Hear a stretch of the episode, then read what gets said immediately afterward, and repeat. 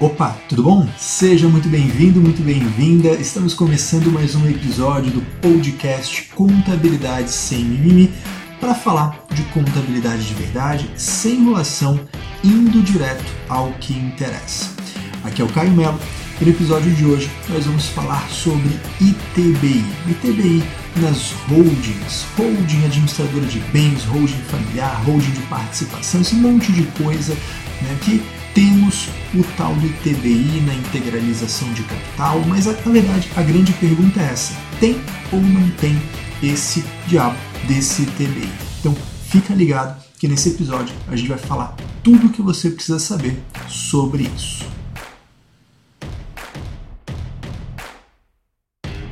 Muito bem, então a, a, grande questão que a gente tem que começar a falar quando pensa em ITBI é entender a regra geral onde começa esse negócio. E aí a gente tem que partir da Constituição Federal, que vai falar lá no artigo 156 quem, quem fica responsável por esse imposto né, e sobre o que ele vai incidir. Se você não tem ainda o hábito, se você não trabalha com essa área, não tem problema, a gente vai começar do zero e vai para cada particularidade. O ITBI ele é um imposto devido pela transmissão de propriedade de um bem imóvel, ITBI, daí que vem a parada. E no artigo 156 da Constituição Federal fala para gente que esse imposto né, compete ao município instituir, compete ao município falar dessa parada.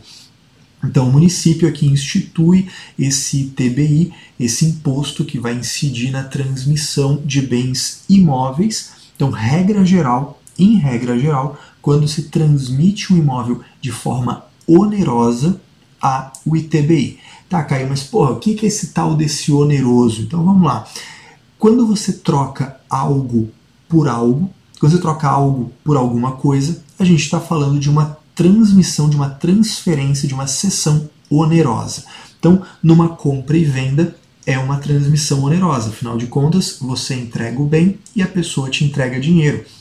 Quando a gente fala, por exemplo, de uma integralização de capital, estamos falando de uma cessão onerosa. Afinal de contas, você entrega o imóvel, você entrega o dinheiro, você entrega os bens que você está integralizando e você recebe cotas. Então, uma integralização de capital, assim como uma compra e venda, é uma cessão onerosa. Isso que entra no ITBI. Por que, que isso é importante entender? Porque você pode ter uma sessão não onerosa, por exemplo, uma doação. Quando a gente fala de uma doação, que é uma sessão não onerosa, ou seja, uma transferência em que a pessoa entrega a coisa e não recebe nada em troca, recebe, sei lá, um obrigado, uma gratidão, uma coisa assim, mas não recebe nada de volta, numa doação, que é uma sessão não onerosa, não incide o ITBI.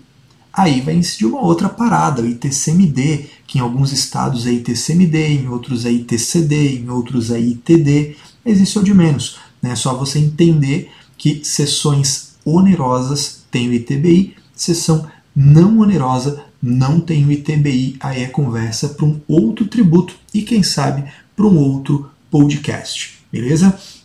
Muito bem, entendido isso, eu tenho então o ITBI, vai ser na transferência de imóvel, vai ser na transferência de imóvel de forma onerosa. Constituição Federal diz que é o município que manda nessa parada, mas essa é a regra geral.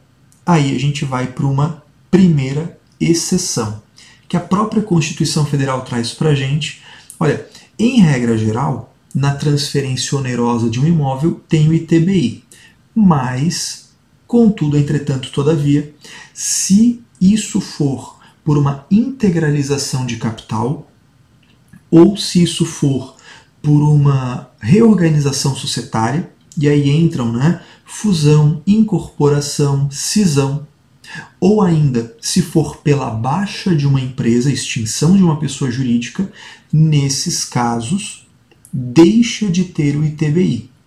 Ou seja, a gente tem uma imunidade aí, a gente tem uma parada que, olha, regra geral, transmissão de imóvel de forma onerosa tem o ITBI, mas se você tiver numa dessas outras situações, integralização de capital, reorganização societária, que aí envolve fusão, incorporação, cisão, ou ainda na baixa da empresa, extinção, nesses casos aplica-se uma exceção. Não vai haver o ITBI.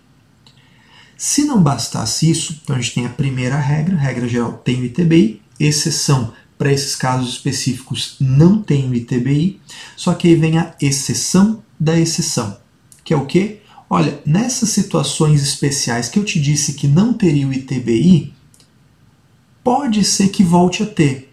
Quando? Quando a atividade preponderante do adquirente, porque o ITBI ele vai recair sobre o adquirente, a pessoa que recebe o imóvel, o comprador ou a empresa que recebe a integralização. Então, nesses casos, você olha para a empresa que está recebendo, para a pessoa que está recebendo o imóvel e vai olhar o seguinte, cara, se a atividade preponderante dessa pessoa for compra e venda, ou aluguel, ou arrendamento, arrendamento que é uma, uma versão chique de aluguel praticamente, né? Então, quando a atividade preponderante for vender ou alugar imóveis, volta a ter o ITBI. E aí está feita a grande confusão que a maioria das pessoas acaba tentando resumir isso e, e acaba saindo pior do que a encomenda. Então a gente tem uma regra geral. Transmissão de imóveis de forma onerosa tem o ITBI? Sim, tem. Exceção: incorporação no capital social, né? integralização de capital, fusão, incorporação, cisão, extinção, beleza, não vai ter o ITBI. Só que se essas empresas têm, né, quem está recebendo o imóvel tem atividade preponderante de vender e alugar imóvel, volta a ter o ITBI, cai por terra a possibilidade da imunidade. Pegou a ideia? Pegou a ideia geral? Então, beleza, a gente vai dar um passo a mais agora segura firme, vem escutando, presta atenção aqui, que a gente saiu da Constituição Federal. Isso que eu falei para você agora está lá no artigo 156 da Constituição. Agora a gente vai descer e vai para o Código Tributário Nacional, tá? que vai, vai, vai ter a função de lei complementar, ele vai instituir algumas regrinhas que complementam o que a gente viu lá. Vai começar a falar para a gente do ITBI no artigo 35 da, do, do CTN, do Código Tributário Nacional. Beleza? Então lá vai começar falando, olha, o ITBI vai incidir sobre a transmissão de forma onerosa, aquele mesmo papo que a gente começou lá na Constituição Federal. Eu não vou repetir tudo isso para não ficar aqui redundante para você nesse podcast. Mas aí vem o artigo 36 e fala o seguinte: olha, a regra geral é aquela, beleza, tem o ITBI na transmissão, onerosa, muito bem. Só que é o seguinte, ressalvando o que vem no próximo artigo, ou seja, ressalvando o que vem no artigo 37, que é o que a gente vai ver daqui a pouquinho, ressalvando o que vem no próximo, o ITBI não vai acontecer, não vai incidir quando houver integralização de capital, ou seja, reforçando o que está na Constituição Federal, segunda hipótese de não ter o ITBI, quando ocorrer uma incorporação ou uma fusão de empresa. Olha que interessante, o CTN deixou de fora a cisão. Né? Então, olha que interessante, a Constituição Federal fala do, do, da cisão, o CTN não fala da cisão. Minha opinião pessoal aqui, tá? Isso aqui é o Caio, isso aqui é eu achando que talvez seja por aí o caminho. Numa cisão, você tem a empresa cindida, a empresa que é partida, e você tem a cindenda, a empresa que recebe um pedaço daquele patrimônio. Na minha opinião, a cindenda tem a mesma função de uma incorporadora, de uma empresa que recebe patrimônio alheio. Então, quando o CTN fala de incorporação ou de fusão, eu entendo que, ao falar aqui de incorporação, inclui o tratamento da cindenda numa cisão. Mas também assim, isso aqui é um pequeno parênteses, porque não é o foco do nosso episódio de hoje aqui do podcast. Vamos falar, o podcast CSM hoje é sobre ITBI nas holdings e não na reorganização societária. Então vou voltar para o prumo aqui, vamos falar dessa parada. O que, que acontece? Então o artigo 36 ele está criando aquela exceção na integralização de capital, não tem o ITBI. Na reorganização societária, não tem o ITBI.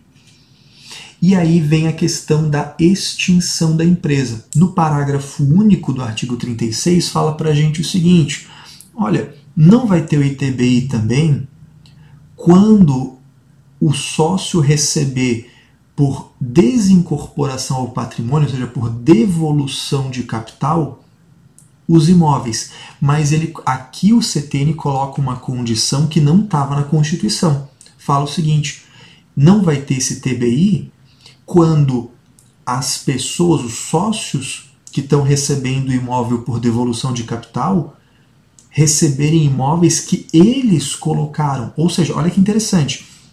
O João integralizou uma casa. A Maria integralizou um apartamento.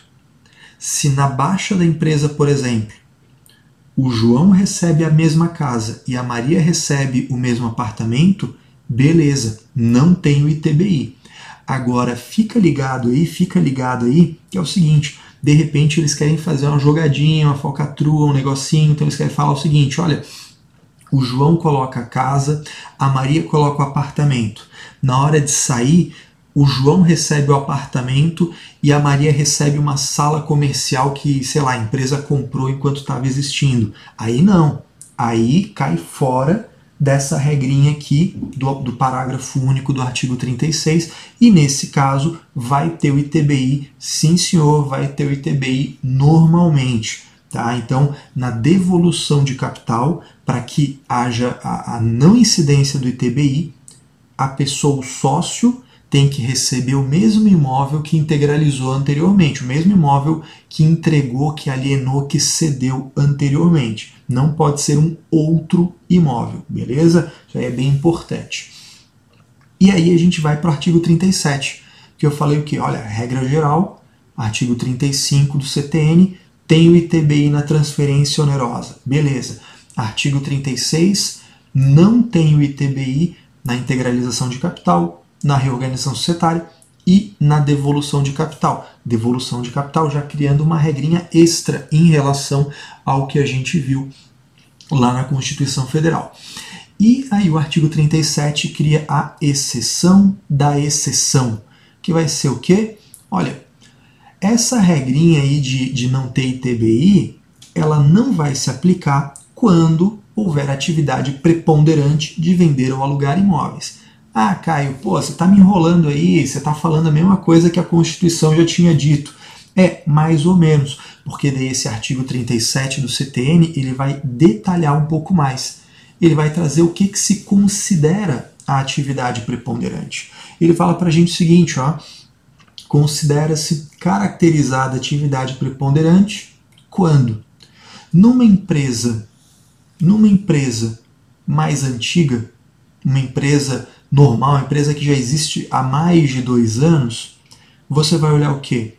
Da data da transmissão do imóvel, você olha dois anos para trás e dois anos para frente. Então, esse é o período que você vai olhar para consolidar essa não incidência do ITBI, essa imunidade do ITBI. Então, poxa, ao integralizar capital na minha holding, vai ter ITBI ou não vai? Depende, meu filho. Tua receita preponderante, tua atividade preponderante é vender ou alugar imóvel? Ah, não sei. Como é que eu vou saber? Se a tua empresa é antiga, se a tua empresa já existe há mais de dois anos de vida, da data da integralização do capital, você vai olhar dois anos para trás e dois anos para frente. Nesse período, você vai olhar o que? Se mais de 50% da tua receita operacional vem de alugar e vender imóveis. Então olha que interessante, o CTN ele não fala de KNAI, o CTN não fala de, de objeto social, ele fala de atividade preponderante e define atividade preponderante como mais de 50% da receita operacional, ou seja, a receita que decorre da atividade.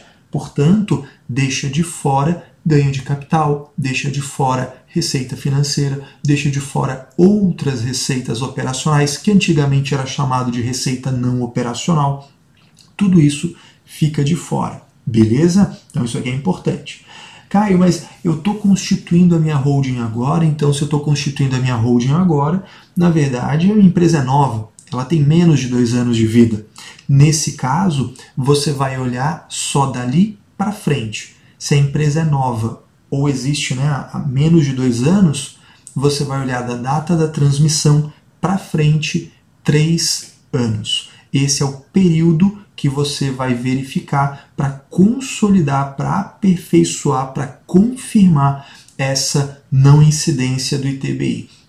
Caio, eu achei que a minha, minha empresa não ia ter receita nenhuma, eu achei que eu ia ter a imunidade do ITBI, só que durante aquele período verifiquei que a minha receita preponderante foi decorrente de alugar e vender imóvel. O que, que eu faço? Nesse caso, você vai recolher o ITBI com os devidos acréscimos legais. Tá? E aí cada município trabalha de um jeito. A maioria dos municípios vai te pedir a ECF, ou as tuas demonstrações contábeis, ou o preenchimento de um determinado relatório ou formulário. Né? O método vai mudar, mas essa conferência é devida.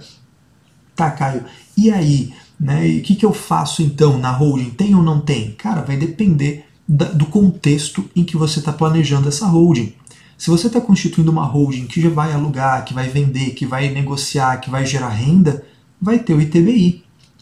Se você está gerando uma holding patrimonial de cunho familiar para manter o patrimônio, fazer a sucessão do patrimônio, mas não está pensando em gerar renda com isso, bem, nesse caso você consegue gozar da imunidade do ITBI, sim.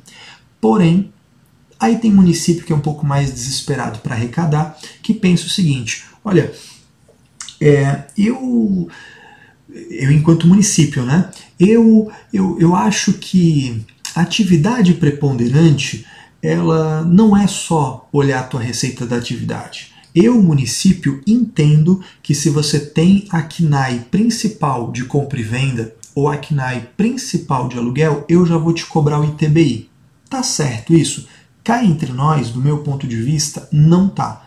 Por quê? Porque a definição de receita preponderante, de atividade preponderante, está muito clara no Código Tributário Nacional. E, no meu entendimento, o Código Tributário Municipal não pode ir contra o nacional. Ele pode complementar, mas não ir contra.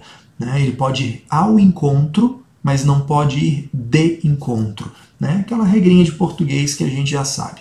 Então, assim, no mundo ideal, mundo cor-de-rosa da legislação, não poderia acontecer isso. Mas a gente sabe que no mundo real acontece, a gente sabe que muito município barra a, a imunidade do ITBI quando tem KNAI principal de compra e venda, de aluguel, de incorporação, de loteamento. Bem, aí acontece uma parada que eu, eu aprendi né, depois de adulto, depois de casado. Todo, todo casado sabe disso. Melhor do que discutir e ganhar uma discussão é nem precisar discutir. Não é verdade? É você que, se você é casado, você é casado, se você está juntado, se você mora junto, enfim, você sabe do que eu estou falando. Então, assim, poxa, você vai abrir uma holding que já não vai ter mesmo receita. Você sabe que o teu município enche o saco se tiver KNAI de aluguel de venda. Para que, que você vai botar o KNAI? Só para gerar uma discussão ter que discutir, gastar tempo, energia, disposição, para lá na frente no judiciário de repente ganhar, ah, então de repente, né, pega aqui o pulo do gato, então de repente vale muito a pena. Né, se a empresa não vai ter receita mesmo, nem coloca essa atividade de compra e venda, nem coloca essa atividade de aluguel, passa batido sem pagar ITBI, e sei lá, daqui a quatro anos, né, depois dos três anos de, de consolidação da imunidade, lá depois vai querer alugar, vai querer vender, faz alteração contratual, inclui atividade e vai ser feliz, tá certo? Inclusive, segundo pulinho do gato, de repente você acha uma boa você separar isso, porque tem muitas famílias que acontece o quê? Tem alguns imóveis que geram renda, outros imóveis que não vão gerar renda. Ao invés de constituir uma holding só e botar tudo lá dentro, e aí você ficar pensando se tem ou se não tem ITBI no bolo inteiro, de repente convém você criar uma empresa que vai gerar receita, criar outra empresa que não vai gerar receita e você faz o planejamento separado, paga o ITBI de uma, busca a imunidade da outra e todo mundo fica feliz, tá certo? Agora, para terminar essa nossa análise, esse nosso podcast sobre TBI nas holdings, uma coisa que você tem que levar em consideração é o seguinte: te falei qual que é a regra geral? Tem TBI na transferência onerosa de imóvel. Exceção: integralização de capital, reorganização societária, extinção, não tem ITBI. Exceção da exceção. Quando a atividade preponderante for vender ou alugar imóvel, volta a ter o ITBI. E agora vem a exceção da exceção da exceção. Se você achou que estava complicado, dê uma complicadinha a mais. O que, que acontece? Lá no artigo 37, lá no seu parágrafo 4, diz para gente o seguinte: que esse negócio de verificar atividade preponderante não se aplica quando na transmissão desses bens, na transmissão desses imóveis, isso acontecer por uma pessoa jurídica que está transferindo, que está alienando todo o seu patrimônio. Então, isso significa que quando é uma pessoa física, tudo bem, você vai fazer essa análise, né? Essa integralização de capital na holding, atividade preponderante, beleza. Aí vamos imaginar que você criou as duas empresas que a gente falou, uma holding que vai gerar renda e a outra holding que não vai gerar renda. Conseguiu a imunidade, passou lá três anos, aperfeiçoou, consolidou a imunidade. E aí, Caio, vou ficar com essas duas empresas para o resto da vida? Não necessariamente. Depois lá dos três anos, se você quiser trazer tudo para uma empresa só, essa empresa que tem os imóveis que não geram renda pode vender, pode integralizar, pode haver uma reorganização societária, o que quer que seja, para juntar isso tudo lá na empresa que gera renda. Quando é uma pessoa jurídica alienante que está entregando todo o seu patrimônio, nesse caso, você goza da imunidade do ITBI, do artigo 36, e não precisa fazer a verificação da atividade preponderante do artigo 37. Beleza? Cara, isso aqui é um resumo, é a ponta do iceberg. Com certeza tem muito mais coisas que a gente poderia se aprofundar, analisar, casos específicos, mas eu acredito que tenha já te dado um pontapé inicial, tenha te ajudado a abrir os olhos para ver quão interessante pode ser o planejamento dessas empresas. Claro, aqui eu estou falando de holding, mas isso pode te ajudar para um, um, uma quantidade enorme de empresas, não só nesse segmento. Se você gostou desse conteúdo, compartilha, coloca lá no, no teu Instagram, coloca no teu Facebook para a gente alcançar o máximo de pessoas e de verdade elevar o padrão dos serviços contábeis. Esse mesmo tema você encontra numa aula aberta que acontece toda terça-feira às 14 horas no YouTube. Então, se você for lá no YouTube, youtube.com.br barra Caio Melo, você encontra uma aula de TBI em holdings em que eu mostro para você desenho, etc., detalhe um pouco mais as coisas, que aí com o, o suporte de vídeo acaba ficando diferente. Então, fica aí uma sugestão para complementar o teu estudo na área. Beleza? No mais, espero que tenha sido útil, espero que tenha te ajudado de alguma forma. Fica com Deus, um forte abraço, uma ótima semana e até o próximo episódio.